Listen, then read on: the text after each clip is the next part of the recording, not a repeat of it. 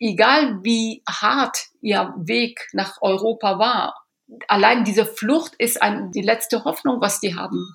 Weil dort im Land werden die einfach sterben.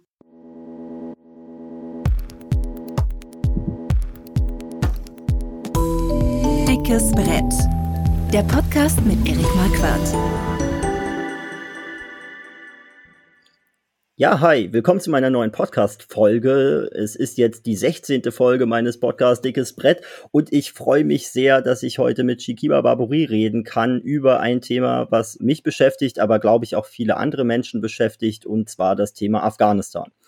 Wir wissen ja, dass seit Jahrzehnten in Afghanistan Krieg ist. Mal hört man mehr davon, mal hört man weniger davon. Aber besonders in den letzten Monaten hat man wieder mehr von Afghanistan gehört, denn ja, eigentlich werden fast alle internationalen Truppen dort abgezogen. Das verändert sich viel im Land und man weiß gar nicht, wie wird sich Afghanistan entwickeln. Darüber wollte ich heute mehr erfahren und habe deswegen die Freude, mit Shikiba Barbouri zu reden. Sie ist Ethnologin, Journalismustrainerin, freie Journalistin, lebt in Köln. Also wir sitzen uns auch gerade nicht gegenüber, sondern sind durch das Internet miteinander verbunden. Und sie leitet das Journalistinnen-Netzwerk Kalima und hat auch selbst Journalistinnen in Afghanistan ausgebildet. Im Alter von 14 Jahren kamst du Shikiba aus Kabul nach Deutschland. Und ähm, ja, ich glaube, dein besonderer Fokus ist das Thema Frauenrechte, oder? Ja, genau, ganz richtig. Und zwar ist das, das hat sich eigentlich so ein bisschen ergeben für mich. Das war gar nicht so mein Plan ursprünglich, weil ich war ja sowieso durch mein Studium und durch die Situation damals, so diese Post-Sowjet-Zeit in Afghanistan, überhaupt so gar nicht so, es war für mich gar nicht ersichtlich, dass ich jemals wieder nach Afghanistan kann, weil die Situation wirklich sehr schlecht war. Mein Vater war ja im diplomatischen Dienst, deswegen war das auch aus politischen Gründen einfach besonders gefährlich für mich, dorthin zu gehen. Und ähm, ich war so Richtung Süd- und Mittelamerika äh, orientiert. Dann kam 11. September 2001 und die Situation hat sich in Afghanistan absolut verändert seitdem und auch für mich. Damals arbeitete ich schon beim WDR und bin dann einfach 2002 äh, nach Afghanistan gegangen, eigentlich um zu gucken, was ich da vorfinde. Weil Afghanistan hat ja, wie du die Daten, die du eben gesagt hast und die Situation, die viele kennen, auch ja immer so eine so eine Träne um sich. Man, also alle wurden gefragt, wo kommen die her? Und man hatte irgendetwas dazu sagen. Aber wenn ich gesagt habe, ich komme aus Afghanistan, war halt immer so ein, ach Gott, und erzähl doch mal, und wie ist es da? Und ich wollte einfach nach 25 Jahren mal dort zurück, um zu gucken, oder dorthin, zurück kann ich gar nicht sagen, dorthin gehen, um zu gucken eigentlich, wie ist das dort? Ich war ja als relativ Jugendliche nach Deutschland gekommen und nach 25 Jahren hatte sich bestimmt was verändert. Jetzt nicht nur durch den Krieg, weil eine Gesellschaft ändert sich ja auch so. Und dann bin ich nach Afghanistan und ja, und habe durch meine Kontakte, vor allem mit den Frauen, weil Kolleginnen konnten damals ja sehr schlecht an die Frauen auch vor allem drankommen, weil die durch diese ganze Mujahideen-Zeit und der Taliban-Zeit sehr, sag ich mal, erschreckt waren und nicht. Ah, das müssen wir nochmal ganz kurz, glaube ich, auseinandernehmen, weil ich weiß gar nicht, wie tief alle Leute in der Geschichte in Afghanistan drinstecken. Also das schon Post-Sowjet-Zeit gesagt, Mujahideen-Zeit, Taliban-Zeit. Kannst du vielleicht ganz kurz mal abreißen, ähm, muss nicht vollständig sein, das würde den Podcast wahrscheinlich überfordern, aber ganz kurz nochmal so, so ein paar Fakten über die Geschichte in Afghanistan darstellen. Man sagt ja eigentlich, dass es seit Ende der 70er ein Land ist, das mehr oder weniger im Krieg steckt. Ähm, stimmt das so? Wie hat sich die Zeit entwickelt? Wie kam das eigentlich?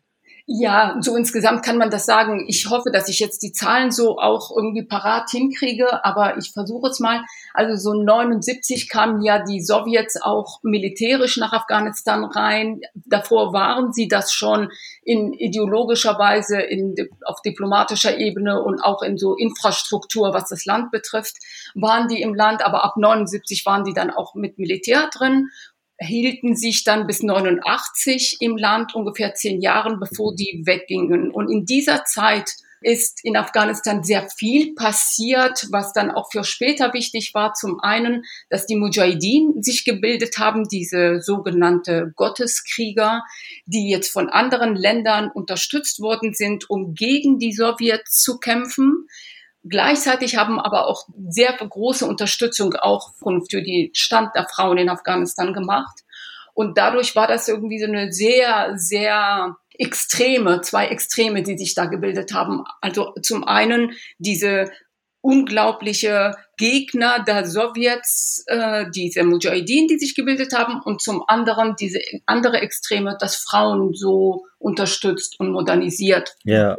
sage ich mal. Was ja eigentlich kein Extrem sein sollte, ja, das ist, muss ja eigentlich sozusagen das Normale sein. Aber man kennt natürlich auch die Bilder, wenn man sich ein bisschen über Afghanistan informiert, gibt es auch gerade einige Dokus auch im öffentlich-rechtlichen Mediatheken, ich ganz spannend fand.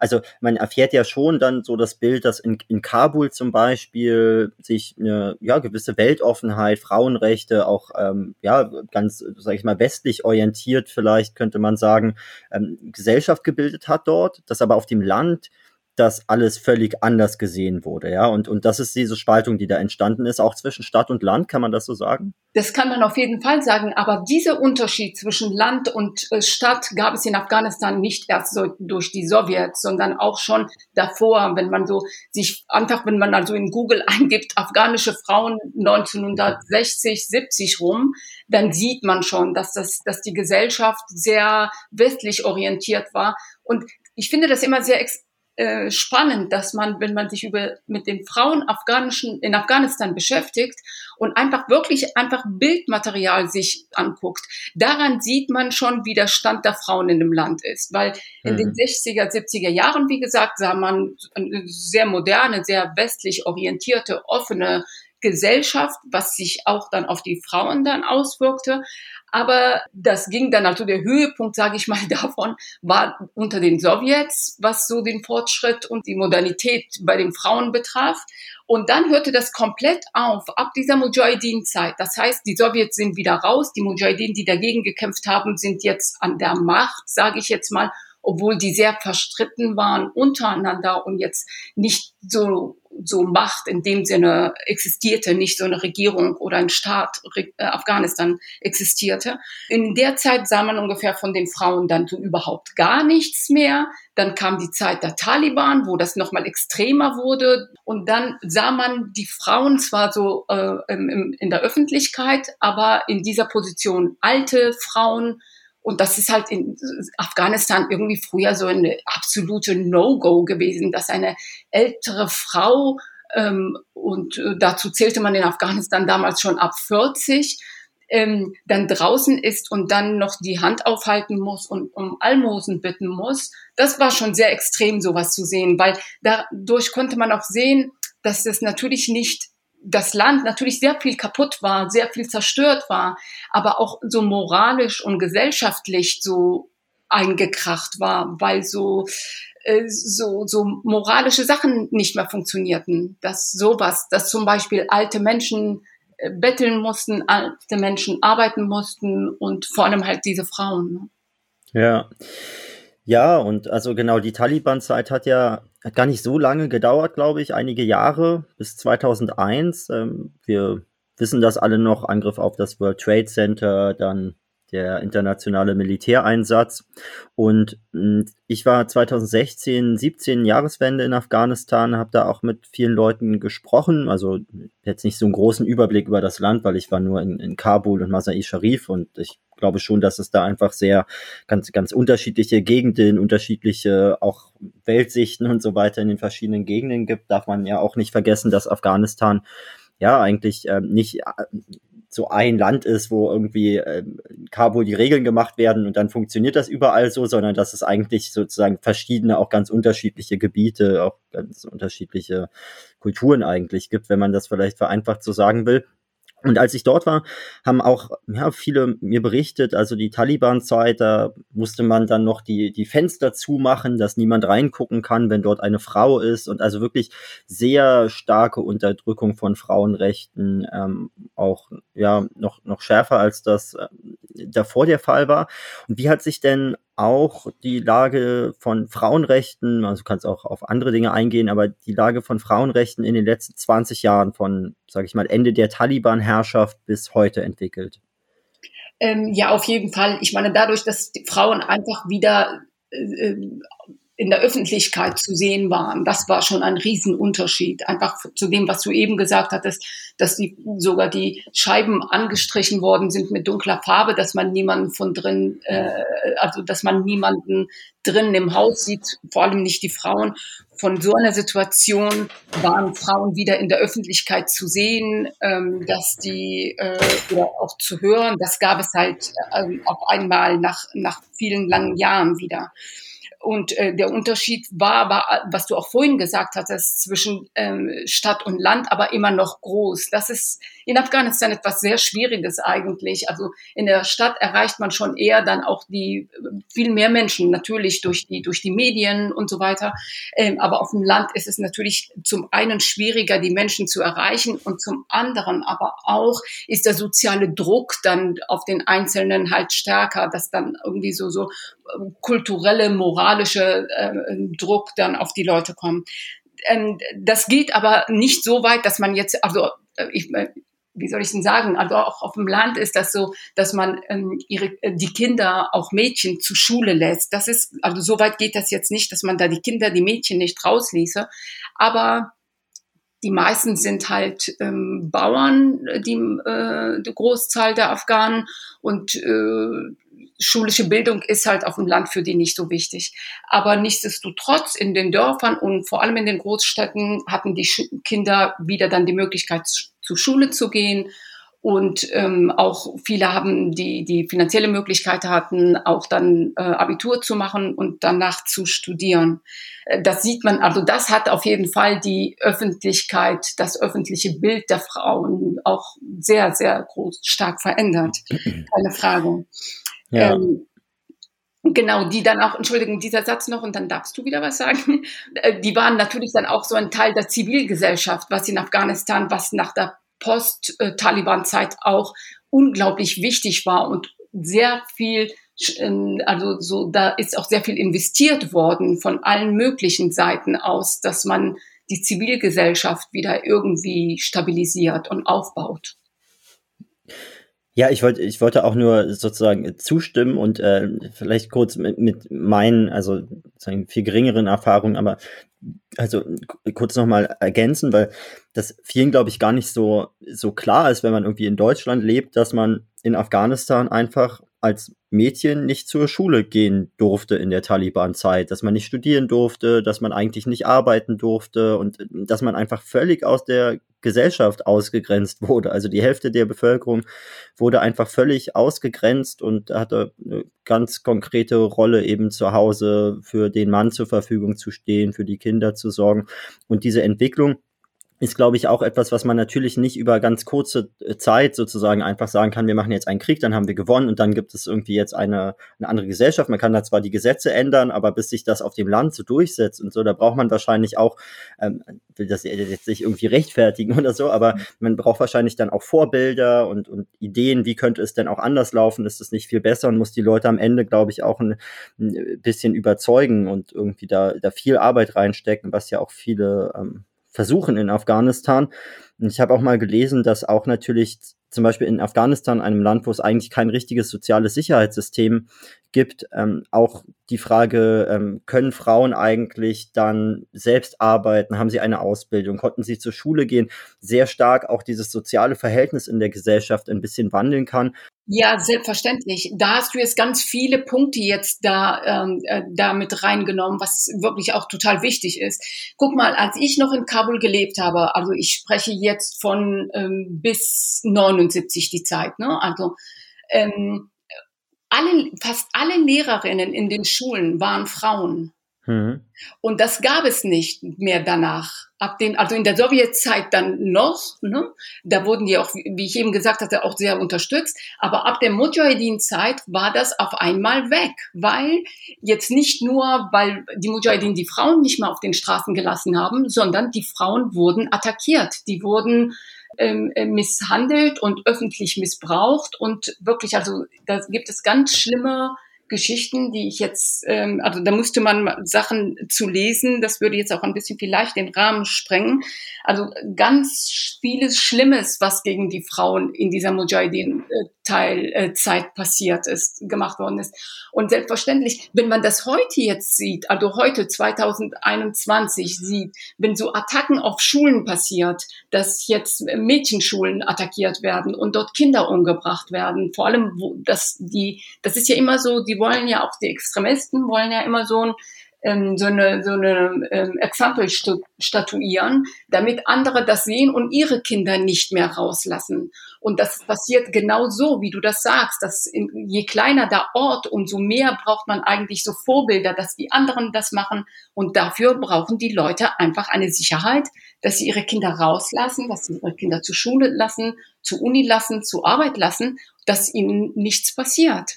Aber diese Attacke ist natürlich in Afghanistan auf den Frauen sehr extrem und sehr gezielt. Aber eigentlich alle Intellektuellen leiden unter dieser Art vom ich nenne es mal Umgang, obwohl ich das nicht als solches empfinde, ähm, ähm, darunter, dass das so ist. Ja, ja, und ähm, wir haben es am Anfang ja auch schon kurz angesprochen und das ähm, hat man in den letzten Monaten ja auch mitbekommen können, dass wirklich die Zahl der Attacken zunimmt, dass auch die Friedensverhandlungen nicht so richtig vorangehen, dass jetzt auch die internationalen Truppen ähm, abgezogen werden und man kann jetzt von dem Militäreinsatz kann man unterschiedliche Meinungen zu haben, wie erfolgreich war da was oder was auch nicht, aber diese Veränderung, dass jetzt die Truppen in sehr kurzer Zeit, auch dann noch orientiert an den äh, US-amerikanischen Nationaltagen, dass man mhm. irgendwie entweder bis 4. Juli oder bis 11. September will man dann alle Truppen abziehen oder so, dass er es mir so scheint, als gäbe es eben schon die große Gefahr, dass der lange Weg, für den auch viele Frauen gekämpft haben, auch viele Frauenrechtsorganisationen gekämpft haben, in den letzten 20 Jahren eben Stück für Stück immer mehr Frauenrechte zu erkämpfen, damit es immer besser wird und man auch für die Frauen mehr Perspektiven hat, was ja auch ne, ich habe es schon angedeutet, nicht nur eine Frage von Frauen, also Frauenrechte sind nicht nur eine Frage für, für, die Frauen, sondern für die ganze Gesellschaft. Das ist sozusagen eigentlich zentraler Gerechtigkeitspunkt.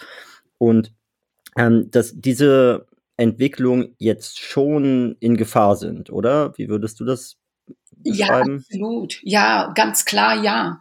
Also viele fühlen sich auch in Afghanistan wirklich absolut in Stich gelassen. Ähm, und wenn man, wenn man jetzt in Afghanistan die Leute fragt, was den Abzug jetzt der NATO betrifft, also ganz klar, den Menschen wurde Sicherheit, Rechtsstaatlichkeit und speziell den Frauen Befreiung versprochen. Und ähm, das ist jetzt zwar im Großen und Ganzen erreicht worden, aber das bröckelt sofort alles zusammen, wenn, der, äh, äh, wenn die NATO sich zurückzieht, ganz klar. Ja, und wir haben jetzt auch äh, darüber geredet, was, was wurde erreicht, ja, und da gibt es ein, einige Dinge, die man, glaube ich, auch immer positiv hervorheben muss. Also es ist nicht ähm, so, dass man jetzt sagen kann, ähm, in den letzten Jahren wurde alles immer noch schlimmer und deswegen müssen wir uns jetzt zurückziehen, sondern eigentlich ist es schon so, dass eben vieles erreicht wurde, aber trotzdem natürlich, ähm, Afghanistan ist jetzt mehrere Jahre in Folge im Global Peace Index als unsicherstes Land der Welt, ähm, also führt sozusagen mhm. diese Negativrangliste an. Ja es gibt eigentlich auch, wenn man sich die Ziv Zahlen der zivilen Opfer anschaut, ähm, die von diesem Konflikt betroffen sind, keinerlei Anlass zu glauben, dass die Lage irgendwie besser wird. Es ist auch so, wenn man sich ähm, über die letzten 20 Jahre anschaut, da sind natürlich mehr Kinder jetzt zur Schule gegangen und das ist ein großer Erfolg. Auch die ähm, Kindersterblichkeit zum Beispiel ist gesunken.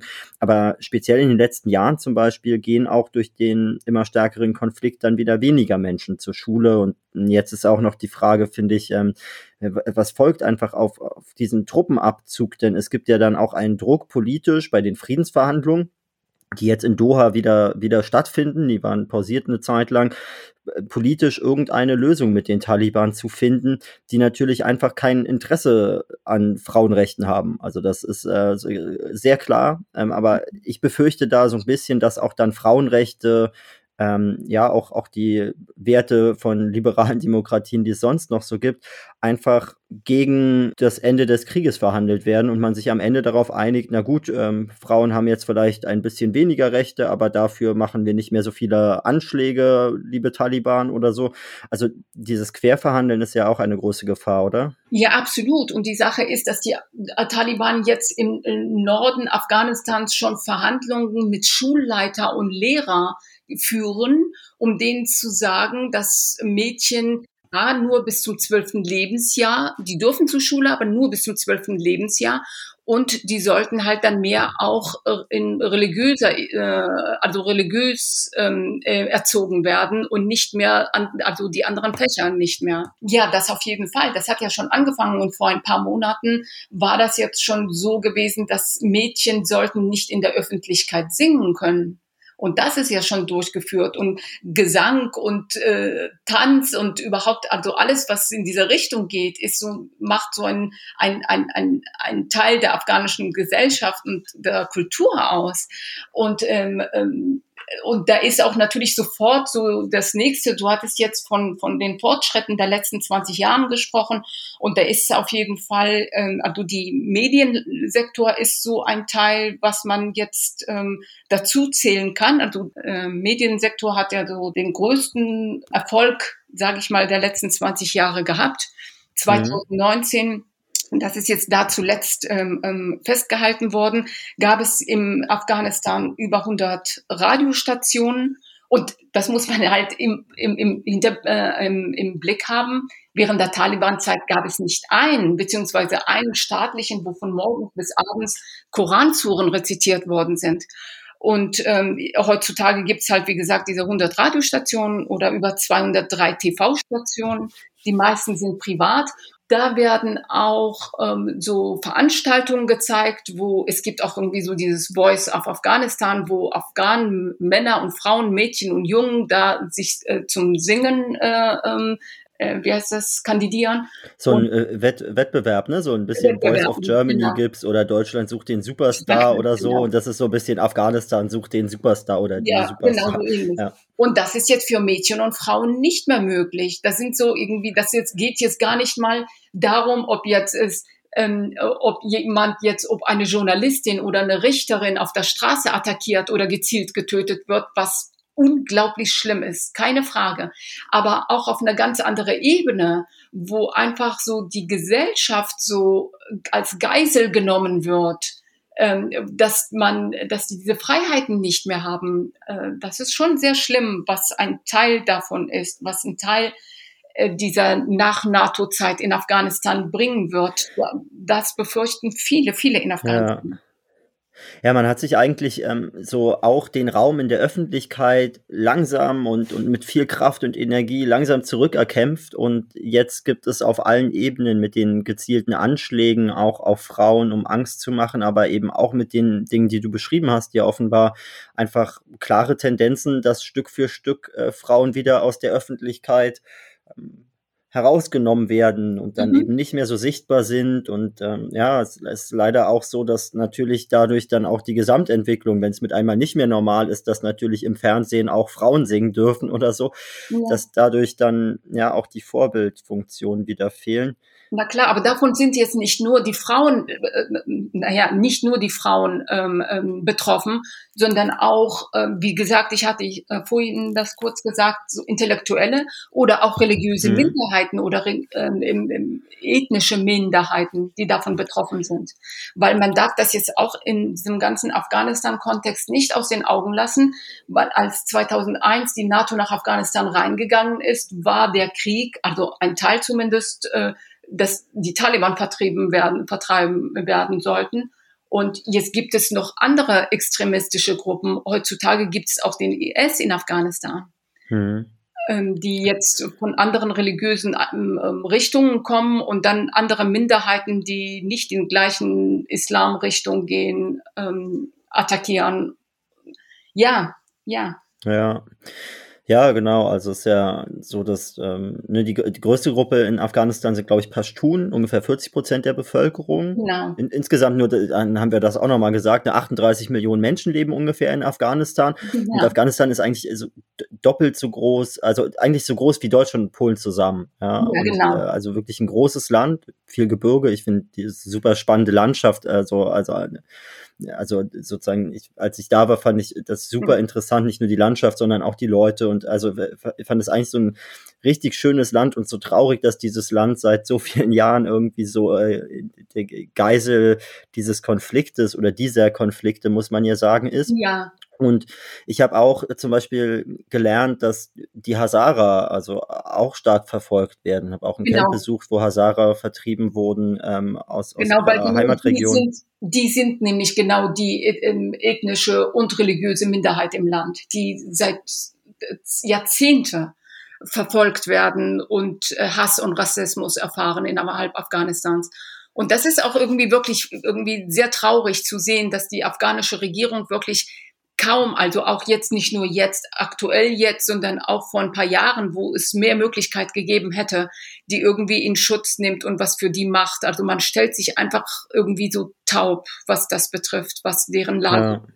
also einfach diese Ethnonationalismus auch, was innerhalb Afghanistan einfach existiert, sehr weit verbreitet ist. Ähm, und heutzutage werden die auch, wie gesagt, von so Gruppen wie IS ähm, ähm, gerade die Azaras, die du gerade ähm, äh, genannt hast, attackiert. Und das ist wirklich aber auch schlimm, weil zum Beispiel ähm, so Busfahrer wissen schon inzwischen, dass die Azaras attackiert werden. Deswegen nehmen die nicht gerne Azaras als Passagiere mit, äh, weil die dann befürchten, dass auf deren Bus dann eine, äh, ein Anschlag verübt werden kann.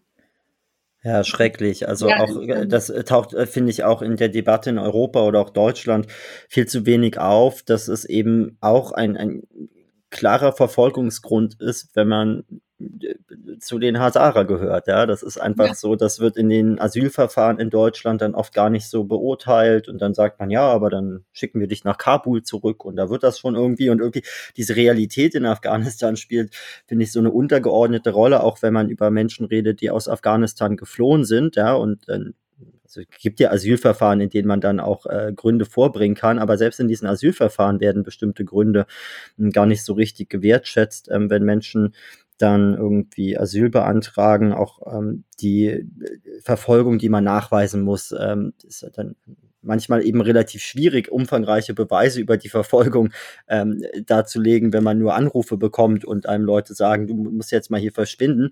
Ähm, mich, mich interessiert aber auch noch der Punkt, ähm, also äh, die Frage in, äh, Verfolgung von Intellektuellen, auch Medienbranche, du hast ja schon beschrieben, dass es da große Fortschritte gab und ähm, Afghanistan ist sicherlich nicht das Land mit der höchsten Pressefreiheit auf der Welt, aber es gibt eben schon Möglichkeiten, sich auch unterschiedliche Meinungen ähm, in den Medien anzuhören und äh, mhm. gibt einfach auch eigentlich ja eine, eine breite Medienlandschaft, das fand ich ganz schön und verhältnismäßig im Vergleich zu anderen Ländern ähm, gibt es eben auch viel Pressefreiheit, würde ich sagen. Oder wie würdest du das beschreiben? Ja, auf jeden Fall. Ich finde das auch immer so, ich meine, zwischen Iran und Afghanistan sind, also sind Lichtjahre an Unterschieden, was so Entwicklungen betreffen.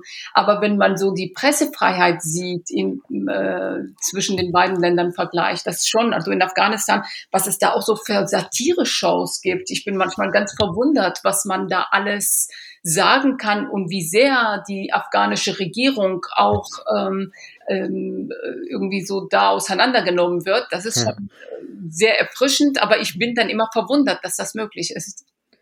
Ja, ja, es äh, kommt mir auch ein bisschen so vor, als gäbe es eigentlich auch so wenig Vertrauen in die Regierung, dass es auch für alle okay ist, ähm, das lächerlich zu finden, was dort teilweise in der Regierung passiert. Ich habe mich letztens mit ähm, ja, Leuten aus dem afghanischen Parlament unterhalten und habe dort dann ähm, ja auch gemerkt, wie das Parlament eigentlich überhaupt keine Macht hat. Und auch im Parlament sind jetzt nicht nur lupenreine Demokraten, die haben auch unterschiedliche Interessen.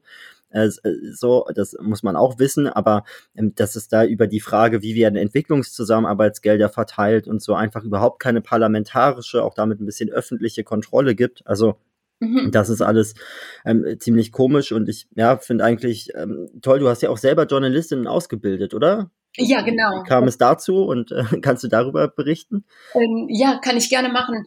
Ähm, und zwar kam das so, weil ich ähm, die Deutsche Welle Akademie unterstützt ja weltweit, wo es nötig ist, äh, Journalistinnen mit, äh, mit äh, Kursen und Fortbildungsseminaren und, und die kriegen halt allerlei Trainings, ob als Moderator, wenn sie als Moderatoren arbeiten wollen oder jetzt keine Ahnung sogar, wie schreibe ich einen Bericht, wie schreibe ich eine Reportage und so weiter.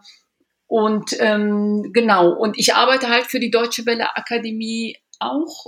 Und äh, deswegen war ich in Afghanistan. Und es war ganz gut halt auch, dass ich dann Kurse geben konnte für Journalistinnen, die es normalerweise ist das so, die Deutsche Welle Akademie gibt diese Kurse und meistens arbeiten die dann halt mit Dolmetschern, weil die Afghanen und die Afghaninnen nicht so weit Englisch können und deswegen gibt's dann immer so einen Dolmetscher. Und das konnte ich dann, also diese Kurse konnte ich machen ohne Dolmetscher. Das war vom Vorteil.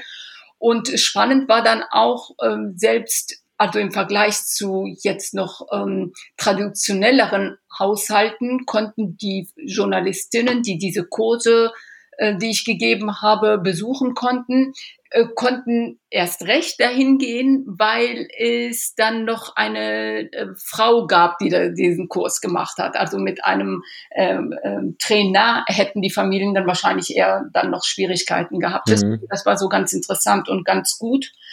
Ähm, ja, das war übrigens für mich auch so ein, ein Grund, warum ich, du hattest am Anfang diesen ähm, Journalistinnen-Netzwerk, den ich betreibe seit 2006. Äh, ja, Kalima, ne? Genau. Und das war auch mit ein Grund für mich damals eigentlich gewesen, weil ich, als ich 2002 nach Afghanistan gegangen bin und ein Afghanistan vorgefunden habe, was nichts mit den Medien äh, also die äh, Information über die Medien, die ich hier bekam, irgendwas zu tun hatte. Sehr vieles habe ich da gesehen, wo ich gedacht habe, ach echt, das wusste ich gar nicht, wie spannend. Also es ist ähm, nicht nur Krieg und Zerstörung. Es gab auch ein, ein, ein Leben. Man kann, konnte sich das, man kannte sich das sowas nicht nach so einer lange Jahre Krieg vorstellen, aber das ist trotzdem irgendwie so, die Leute etwas, äh, so einen Alltag hatten. Das fand ich sehr spannend. Und dann hat, war für mich so ähm, total wichtig, irgendwie darüber mehr zu erfahren, über die Menschen mehr zu erfahren, über deren Alltag mehr zu erfahren. Weil ich glaube, das nimmt auch sehr viel dieses Unwissenheit über eine andere Kultur. Und je weiter die ist, je fremder sie ist, umso mehr ist ähm, äh, die Angst davor, äh, nimmt man auf jeden Fall, wenn man mehr weiß einfach über den anderen. Und dann habe ich gedacht, du die guten Journalisten, die jetzt, also die, die sehr gut sind, die dann diese äh, Aufbaukurse machen oder äh, besucht haben von der Akademie und dann auch bei BBC oder Al Jazeera oder wo, was weiß ich, wo noch einen Job gefunden haben. Aber es gibt noch sehr viele, die gut sind, aber jetzt nicht so gut. Und dann war das so meine Idee gewesen, dass man, dass ich quasi mit denen so zusammenarbeite. Ich will über Afghanistan äh, deutschen Medien, äh, über die deutschen Medien erzählen, dass man dann einfach, dass ich äh, Informationen über die bekomme, was da aktuell ist äh, am Tag und ähm, das dann übersetze und in einem Format, was hier gilt, dann verbreite. Das war die ja. Idee damals, warum ich das gemacht hatte. So eine Art Brücke quasi zwischen, zwischen den Ländern auch irgendwie dadurch zu schaffen. Ja, sehr wichtige Arbeit, weil es ja auch manchmal so ist, also dass man wirklich, haben wir auch schon ganz kurz angedeutet, ne, dass man über Afghanistan immer nur hört, wenn irgendwas ganz Schlimmes passiert, aber man hat eigentlich keinen äh, keinen breiten Überblick, was es auch an ähm, weiß ich nicht, demokratischer Bildung, an Entwicklung, an, an, auch tollen Sachen, die dort passieren, irgendwie gibt, obwohl man dort auch aus deutscher Perspektive einfach über 20 Jahre im, im militärischen Auslandseinsatz äh, jetzt war, ja, und das finde ich dadurch ergibt sich eigentlich auch ein bisschen Verantwortung, dann regelmäßig mal über das Land und die Entwicklung dort zu berichten, wenn man dort so einen großen Schritt macht, wie zum Beispiel die eigenen Soldatinnen und Soldaten in ein Land zu schicken und dass man dann nur hört, ähm, wenn sozusagen sowieso schon äh, als eine DPA-Meldung zum hier wieder neuer Anschlag, 53 Tote, 17 Verletzte gibt. Das, das ist eigentlich traurig. Und ähm, über die Frage von Flucht, warum fliehen Menschen etc., fängt man irgendwie immer erst an, wenn die Leute schon auf einem Schlauchboot sitzen oder an der eigenen Außengrenze stehen. Aber sich genauer auch anzuschauen, wie kann man eigentlich dazu beitragen, dass Menschen in Afghanistan eine Perspektive bekommen und auch, auch Frauenrechte zum Beispiel genauer betrachtet werden, auch allgemein die Lage von Bildung, Ausbildung, wirtschaftlicher Lage, Kultur, ähm, Verfolgung, dass das einfach mehr eine Debatte gibt, würde, glaube ich, auch sehr dazu beitragen, dass man diese aus meiner Sicht wirklich sehr naive Debatte über, ähm, ach, wir wollen jetzt nach Afghanistan abschieben, weil wir wollen ein Signal setzen, dass nicht so viele kommen wollen oder so, dass man so ganz innenpolitisch motiviert irgendwie versucht, äh, der eigenen Bevölkerung besser zu gefallen, weil man irgendwelche Entscheidungen trifft, ganz unabhängig davon, welche Folgen diese Entscheidung für irgendwen anders haben. Das finde ich ähm, also toll, wenn man da mehr, mehr Berichte hört, wenn man auch äh, ja hoffentlich ähm, jetzt nicht nur schlimme Nachrichten in den nächsten Monaten aus Afghanistan hören wird, aber ja, ja aber genau das, das war, guck mal, damals, als die Sowjets in Afghanistan waren, das war ja auch irgendwie, es war jetzt nicht so wie jetzt, weil NATO und viele Länder involviert sind. Da hat man über Afghanistan viel mehr gehört und über die Situation dort. Dann waren die Sowjets raus dann guckte keiner mehr von außen nach Afghanistan. Und diese Jahrzehnte Bürgerkrieg, was in Afghanistan gewütet hat und dann irgendwann mal später die Taliban an die Regierung geholfen hat, das konnte einfach geschehen, weil keiner auch hingeguckt hat. Und die Menschen haben genau davor Angst. Das Ausland hatte keine Interessen mehr. Die Sowjets waren nicht mehr da. Mhm. Einem strategischen, günstigen Land, wo quasi, ich beschreibe Afghanistan immer als so eine Kreuzung. Die Sowjets waren da raus alle, die besorgt waren, waren nicht mehr besorgt, sage ich mal.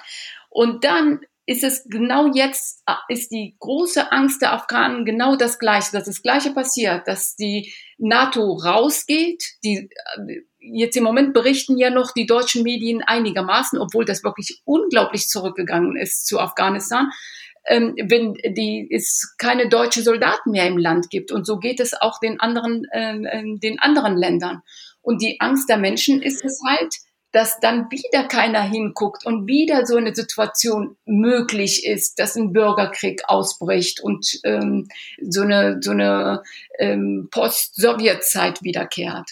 Und deswegen ist es unglaublich wichtig, was du sagst, dass man hinguckt, dass man, dass man hört, dass man berichtet. Aber wie gesagt, also von der ganz, also von meiner Seite jetzt auch, ich berichte oft normalerweise zu Afghanistan, aber ich merke auch seit ein paar Jahren schon, also seit 2014, als es da schon angefangen hat, dass die NATO abziehen wird, ähm, ähm, ist es schon die, das Interesse und die Berichterstattung ist sehr weit zurückgegangen. Und das wäre echt wirklich schade.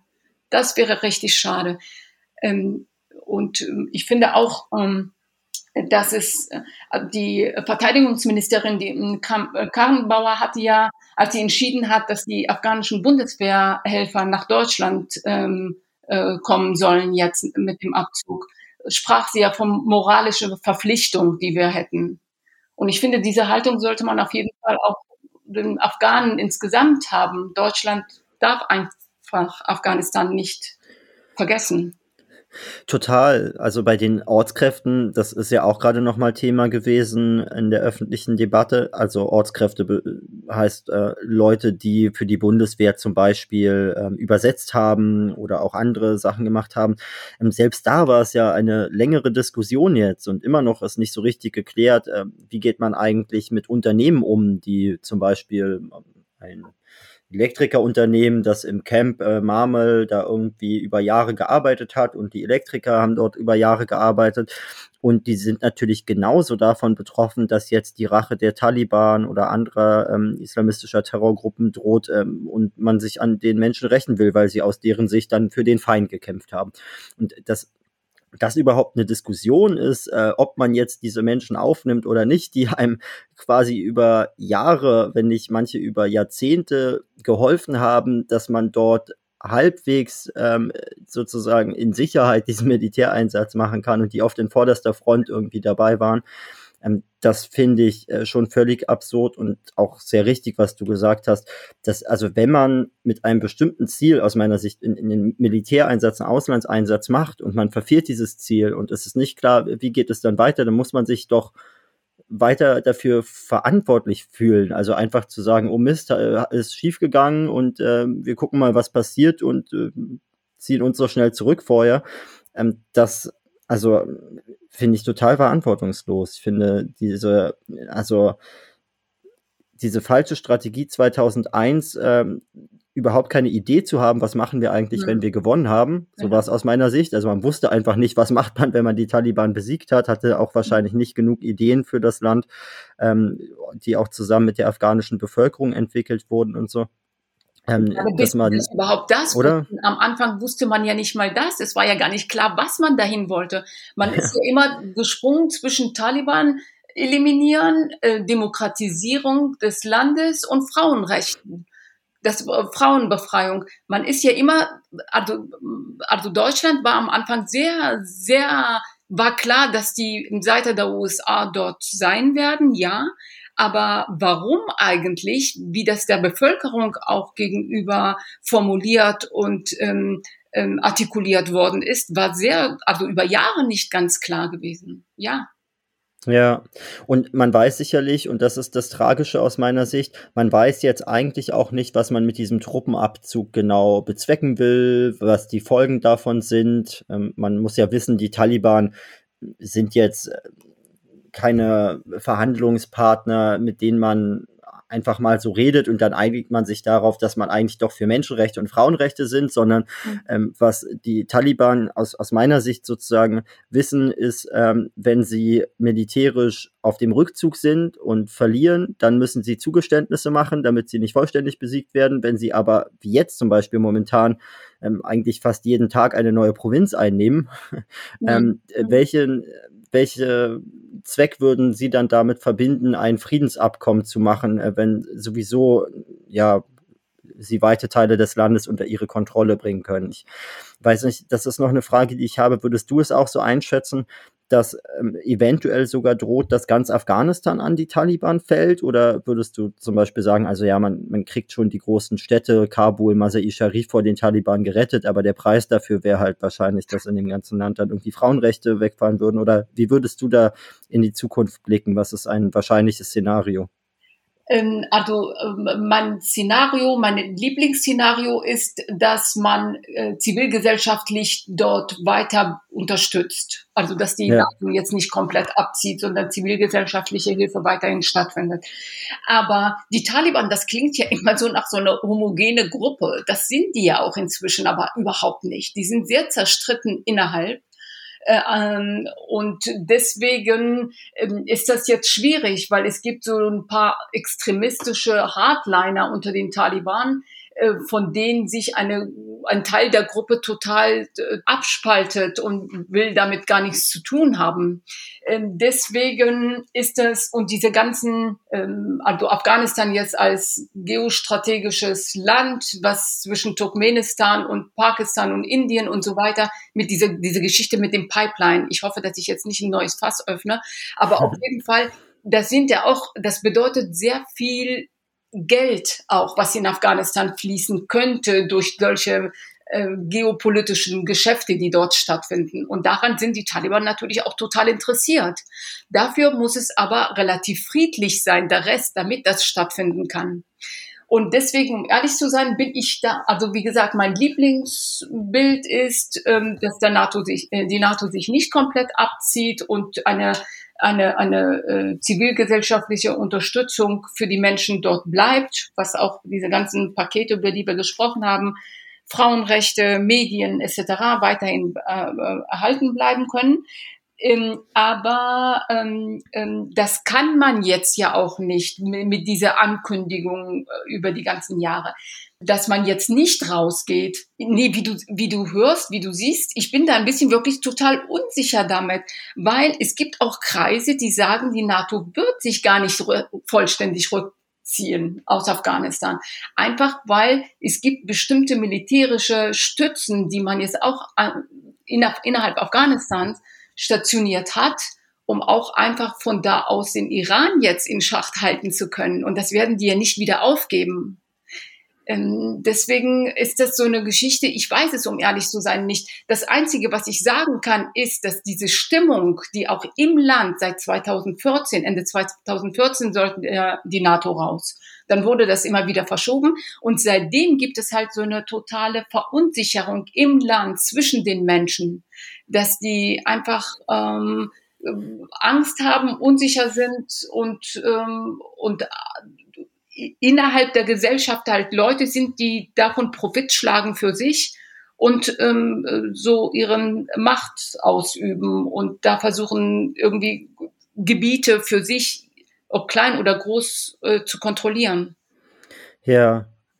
Ja, vielleicht auch aus dem, aus den Erfahrungen einfach, dass seit Jahrzehnten Leute in Afghanistan Kriege auf dem Rücken Afghanistans ausfechten, um irgendwelche anderen Interessen zu klären. Ja, das ist natürlich, ist man auch, ähm, vertraut man auch den anderen nicht so, denn äh, bislang haben sie äh, auch nicht nur Gutes gebracht. Und ähm, wenn man dann wahrscheinlich hört, dass sich äh, US-Präsident Biden und auch die anderen dann an ihre Bevölkerung wenden und sagen, endlich holen wir unsere Leute dort raus und so, ähm, das das ist ja auch nicht der Eindruck, der da erweckt wird mit, wir haben das jetzt geschafft und mhm. äh, haben jetzt einen Friedensvertrag und jetzt können wir die Soldaten abziehen, sondern man hat ja mitten in den Friedensverhandlungen gesagt, okay, und übrigens ähm, militärisch wird es jetzt für die Taliban eigentlich etwas leichter, ähm, Gebietsgewinne zu machen. Ich bin kein großer Freund von Militäreinsätzen, aber ich glaube schon, dass dieses überhastete, dieser überhastete Rückzug ohne einen richtigen Plan, der damit verbunden ist, auch ähm, ohne zum Beispiel vorher schon über die Ortskräfte zu reden, schon Zugeständnisse zu bekommen, ähm, die man auch mit dem Truppenabzug dann verbindet. Ähm, dass das alles ja, für mich einfach nicht so aussieht, als, als würde es jetzt eine sichere Zukunft für Afghanistan geben. Und das finde ich insgesamt ähm, ziemlich traurig. Wir haben jetzt über ja, ein bisschen ähm, die Lage der Frauen, auch die Entwicklung der Frauenrechte gesprochen, über den Journalismus, über Afghanistan. Ich habe heute Morgen mit einer Kollegin in Mazar Sharif, da warst du ja, gesprochen, die sagt, die äh, hat für einen Radiosender gearbeitet, was auch von den Deutschen unterstützt worden ist. Und ähm, die sagt, ähm, die traut sich inzwischen nicht mal aus dem Haus. Die Familie ihres Mannes kommt aus einem kleineren Ort, auch aus dem Nor im, im Norden des Landes. Und ähm, die würden sie immer anrufen, dass sie bitte nicht mehr im Radio zu hören ist, dass man bitte nicht mehr ihr, äh, ihr Foto irgendwie in den sozialen Medien und irgendwo so sieht, weil selbst die Familien, ich meine, die Familie hat ja in Afghanistan dann einen ganz anderen Rahmen, eine ganz andere breit, also eine ganz andere Verbreitung als hier. Also das ja. sind dann Verwandten von Verwandten, die dann bedroht werden von irgendjemandem. Und ja, die werden bedroht, die werden attackiert, die kriegen Anrufe und äh, ich meine, das passiert ja auch, ich meine, äh, das erreicht leider, also leider, weil man es dann nicht erfährt. Deswegen nicht mal heutzutage die deutschen Nachrichten, ähm, aber wie oft dann irgendwie so eine Journalistin irgendwo ermordet wird. Das hört, davon kriegt man natürlich erst nur dann mit, wenn man jetzt auf den Seiten von Reporter ohne Grenzen oder so dann mal guckt und ja, sich die Berichte Ich habe das auch, ähm, aber also das ist nur ein Erlebnis. Ja? Also äh, vielleicht nur eine Anekdote. Ich äh, bin dann 2016 nach Afghanistan geflogen und habe dort Mitarbeiter der deutschen Botschaft in Kabul im Flieger getroffen, mich mit ihnen unterhalten und ähm, dann gefragt, ob sie auch zu, zu den Taxis gehen. Dort hat unser Fahrer dann auf uns gewartet. Ich war mit einem Kollegen dort ähm, und die haben gesagt, nein, wir fahren natürlich nicht mit dem Taxi durch die Stadt in Kabul, das ist ja viel zu gefährlich. Also man wird mit dem Hubschrauber abgeholt, dann kommt man in die Botschaft und dann äh, bleibt man dort und wenn man wieder zurück will, dann wird man mit dem Hubschrauber wieder abgeholt, geht auf den Flughafen, steigt in den Flieger und man fährt eigentlich nicht auf den Straßen, man geht auch nicht auf der Straße rum, alles viel zu gefährlich. Die Sicherheitslage hat sich nochmal verschärft, aber trotzdem schiebt man Menschen nach Afghanistan mhm. ab in ein äh, Land, wo man selbst quasi nicht äh, auf die Straße gehen will, weil das zu gefährlich ist. Mhm. Und sicherlich ist es so, dass bei Botschaftsmitarbeitern da nochmal irgendwie besonderes Augenmerk drauf ist, aber, aber diese, dieser Grundwiderspruch finde ich so absurd. Ähm, also ich kann es total auch aus dem, was du gesagt hast, ähm, was ich selbst mitbekommen habe, irgendwie mhm. nachvollziehen, dass dann eben Menschen auch aus Afghanistan fliehen. Aber wir haben in Europa auch eine Debatte, ähm, dass man erstmal grundlegend so tut, als gäbe es gar keine Fluchtursachen mehr in Afghanistan, denn man hat ja über Jahrzehnte dort geholfen und jetzt ist auch mal gut, jetzt soll ähm, Afghanistan eben besser gehen, weil viel mehr können wir jetzt auch nicht tun, oder? Also wie. Ja, also auf jeden Fall. Ich meine, äh, man müsste natürlich, ich meine, die Motivation verstehe ich schon, weil die müssten ja eigentlich erklären, dass die 20 Jahre da nichts gebracht hat, dass die Soldaten da waren. Das müsste man ja, das ist ja ein totales Boykotterklärung, was die machen müssten. Und äh, je nachdem, wie, wie weit man von den Wahlen immer äh, weg ist, ist auch, ist das ganz klar zu erkennen, ähm, in welche Richtung so die Debatte geht und wie die Argumentation ist. Das sieht man überhaupt nicht. Das, ich meine, das kommt jetzt äh, zu dem Krieg, zu dieser Unsicherheit in, im Land und äh, was da ist. Da ist natürlich auch diese ganze, diese ganze ähm, Umweltkatastrophen, die es in den letzten Jahren in Afghanistan gegeben hatte, kommt hinzu. 2018 war ja so eine mega dürre Jahr so, ich hatte vorhin gesagt, dass über 80 Prozent der Afghanen sind eigentlich Bauern, aber die konnten überhaupt nicht mehr von ihrem äh, Land und Landwirtschaft davon leben. Das heißt, es gibt auch die Zahl der Binnenflüchtlinge in Afghanistan ist total groß. Die Zahl der Arbeitslosigkeit ist nochmal jetzt extrem hochgeschnallt. Einfach, aber das ist jetzt nochmal der, die Begründung dafür ist nochmal diese Covid-19-Pandemie, dass viele Leute einfach nicht mehr arbeiten können im Moment. Ähm, und ähm, ja, das, das, also all das zusammen ähm, macht die Gründe dafür aus, dass die Leute geflohen sind. Und ähm, ich meine, dass es dann auch immer heißt, dass sie, dass die dann diese freiwillige Rückkehr, das ist auch irgendwie so ein, also ich habe noch wirklich, ich habe noch keinen getroffen, gesprochen oder andere gehört, die mit jemandem gesprochen haben, dass die freiwillig zurückgegangen sind. Und da sind irgendwelche Deals mit, den, mit der afghanischen Regierung, die da gemacht worden sind, dass die Flüchtlinge wieder quasi aufgenommen werden von Af Afghanistan und eigentlich an diesem Geld, was die afghanische Regierung kriegt, auch die so eine Art Überbrückungshilfe im Land haben. Aber davon sehen die nichts, nichts. Das heißt, das Geld versickert in irgendwelchen korrupten Taschen. Und diese Leute, die haben nichts davon. Und viele von denen warten auch, egal, egal wie hart ihr Weg nach Europa war. Allein diese Flucht ist ein, die letzte Hoffnung, was die haben. Weil dort im Land werden die einfach sterben. Ja, und es ist auch so, dass äh, kam gerade eine Studie auch nochmal raus. Ähm, Friederike Stahlmann hat sie geschrieben, äh, dass 70 Prozent der Menschen, die sie dort untersucht hat, die abgeschieben, abgeschoben wurden ähm, nach Afghanistan aus Europa, dass 70 Prozent der Menschen schon wieder geflohen sind. Also äh, weiß ich auch nicht, was es dann bringt, ähm, da ja Leute in eine Situation zu bringen, wo sie keine Perspektiven haben, dann bieten ihnen wieder die Schlepper die besseren Perspektiven als der Staat und dann machen sie sich wieder auf den Weg. Also ähm, das ist alles, ich finde, auch überhaupt nicht nachhaltig, nicht ehrlich und dass man dann auch noch Druck auf Afghanistan macht und sagt, ihr bekommt Entwicklungszusammenarbeitsgelder, aber nur, wenn ihr hier dieses Rückführungsabkommen unterschreibt und weniger Menschen nach Europa kommen. Obwohl, das muss man vielleicht auch ähm, Richtung Ende des Podcasts nochmal sagen, ja, die meisten Menschen aus Afghanistan auch nicht nach Europa fliehen. Ich glaube, ungefähr sieben Prozent äh, der afghanischen Geflüchteten, und da zählen eben die Binnenvertriebenen gar nicht dazu, nur sieben Prozent der weltweit ähm, ja, sich in anderen Ländern befindlichen Afghanen und Afghanen sind in Europa. Ähm, der Großteil der Menschen, die aus Afghanistan geflohen sind, in Iran und Pakistan. Und ähm, auch das ist natürlich Richtig. eine Herausforderung in diesem Konflikt, auch mit dem Iran und Pakistan, also mehr mal weniger, ähm, dass Menschen dann einfach zurückgeschickt werden. Die wurden teilweise in Pakistan oder dem Iran geboren, sind über Jahrzehnte dort aufgewachsen, waren noch nie in Afghanistan und dann werden sie sogenannte Returnees, verlieren ihre Aufenthalts- oder Arbeitserlaubnis im Iran, werden nach Afghanistan zurückgeschickt und haben dann noch mehr Probleme als vorher. Also ähm, insgesamt einfach eine komplexe Lage und ich glaube, äh, du kannst da gleich zum Abschluss auch noch natürlich etwas sagen. Das letzte Wort sollst du haben, aber ich glaube, wir haben einige Aspekte äh, jetzt angesprochen, die sehr relevant sind für die ähm, Einschätzung der Lage in Afghanistan. Aber ich glaube, der Appell zum Ende auf jeden Fall, ähm, von mir auch nochmal, also äh, es macht total Sinn, ähm, dass man sich ein paar Social Media Accounts abonniert. Wir werden auch noch in die Beschreibung vom Podcast ein paar packen, dass man einfach dauerhaft informiert bleibt über die Lage in Afghanistan, dass man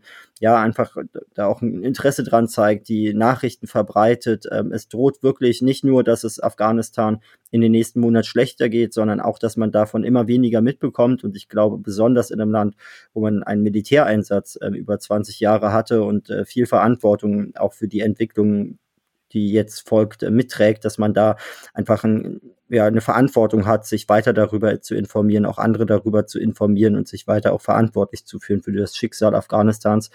Denn das machen leider recht wenige Menschen, auch in Deutschland recht wenige Menschen.